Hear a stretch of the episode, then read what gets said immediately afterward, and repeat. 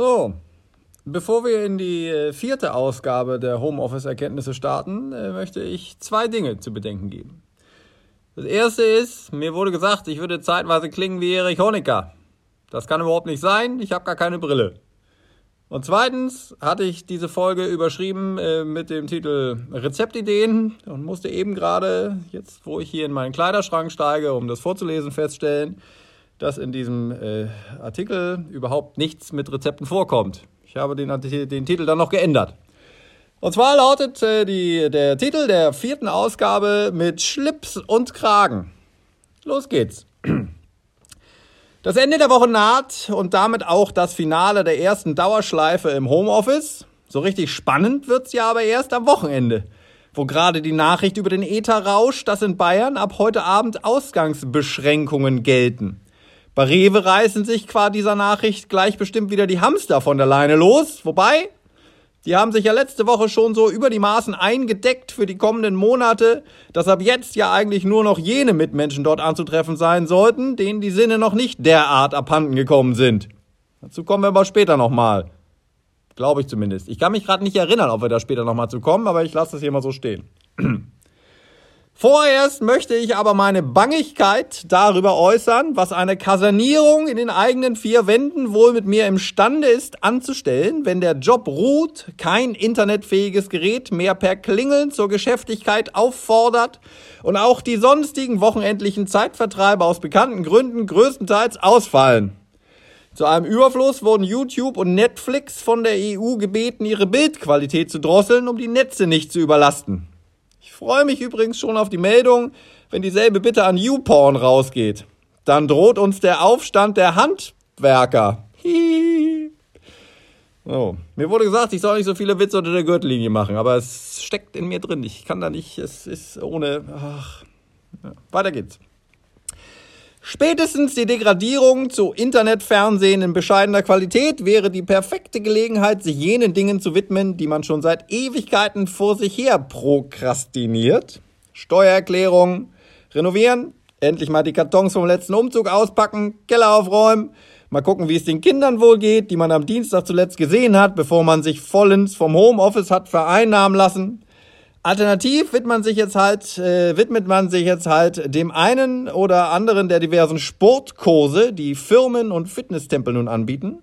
Auch da lacht sich doch wieder die App-Branche ins Fäustchen, die das schon seit Jahren anbietet. Aber plötzlich ist es hip und alle machen mit.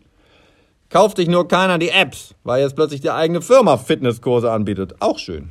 Also, für die Firma, nicht für die App-Hersteller, ist auch egal. Als ich vor ein paar Tagen meinen Schreibtisch einpackte, im Büro wohlgemerkt, um ihn im heimischen Heimbüro wieder aufzuschlagen, so ein bisschen wie so ein Tapeziertisch oder so, ein, so eine mobile Massagebank, kann man zusammenklappen, mit allem, was draufsteht. Äh, jeweils, als ich den zu Hause wieder aufschlug, war ich ja noch der äh, naiven Vorfreude aufgesessen, dass der Arbeitsalltag an sich etwas ruhiger würde, wenn niemand mehr in mein Büro gestürmt käme.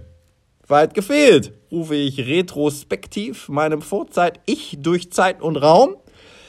Ohne mich jetzt wieder in Ergüssen über das Für und Wider von Videokonferenzen zu ergehen, muss das besser werden.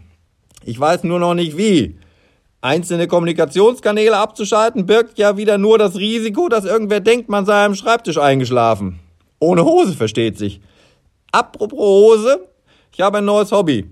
Ich ziehe mich jetzt obenrum immer an, als trüge ich gleich die Tagesthemen vor. Hemd, Krawatte und Jackett. Das ganze Konglomerat aber in derart grauslichem Arrangement, dass es den anderen Video zugeschalteten schaudern muss, sich aber natürlich niemand traut zu fragen, was das denn wohl soll. Vor allem auch nicht nach dem Beinkleid. Hm. Ich schwanke da allmorgendlich zwischen Jogginghose und keine Hose, wobei letzteres dann über Tag doch kühler wird, als es aufzuheitern vermag. Und alle anderen bekommen es ja nicht mal mit. Ganz allgemein muss man aber sagen, dass die Verlotterung schon in der ersten Homeoffice-Woche durchaus ein Thema war. Ja. Verlassen wir diesen Themenkomplex nun aber endlich und wenden uns noch ein paar Überlegungen zu, die sich im Laufe des Tages offenbart haben. Erstens. Warum dürfen Restaurants eigentlich bis 18 Uhr geöffnet haben? Ist Corona nachtaktiv und kommt vorher nicht aus den Federn? Oder geht unsere Legislative davon aus, dass nach 18 Uhr der Deutsche jegliche Hemmung verliert und den einen oder anderen neben ihm an der Bar sitzenden mit Zungenküssen beglückt? Überlegung Nummer zwei. Wenn demnächst das vor die Tür treten verboten wird, bringt uns das in eine Situation, die sich noch vor kurzem niemand zu erträumen gewagt hätte. Menschen schleichen sich im Schutze der Dunkelheit, Dunkelheit raus, um frische Luft zu atmen oder gar Sport zu treiben. Und als wäre das nicht schon kurios genug, machen sie sich damit, je nachdem wie barbarisch nun der Lockdown kommt, auch noch strafbar. Erinnert mich an meine Nichte, die mal zu meiner Mama, ihrer Oma, sagte, Emi, du weißt doch, dass ich keine Schokolade mag, bring mir doch lieber eine Gurke mit. Manchmal wissen die Menschen eben noch zu überraschen. Und mit drittens kommen wir zum letzten Punkt des Tages und der Woche. Sollte es in zehn Monaten einen Babyboom geben, wird allen unbestreitbar klar, dass die Leute das mit dem Social Distancing nicht so ernst genommen haben. Gibt's für den Beischlag dann, äh, Beischlaf dann nachträglich ein Knöllchen? Hm, schönes Wochenende und bis bald.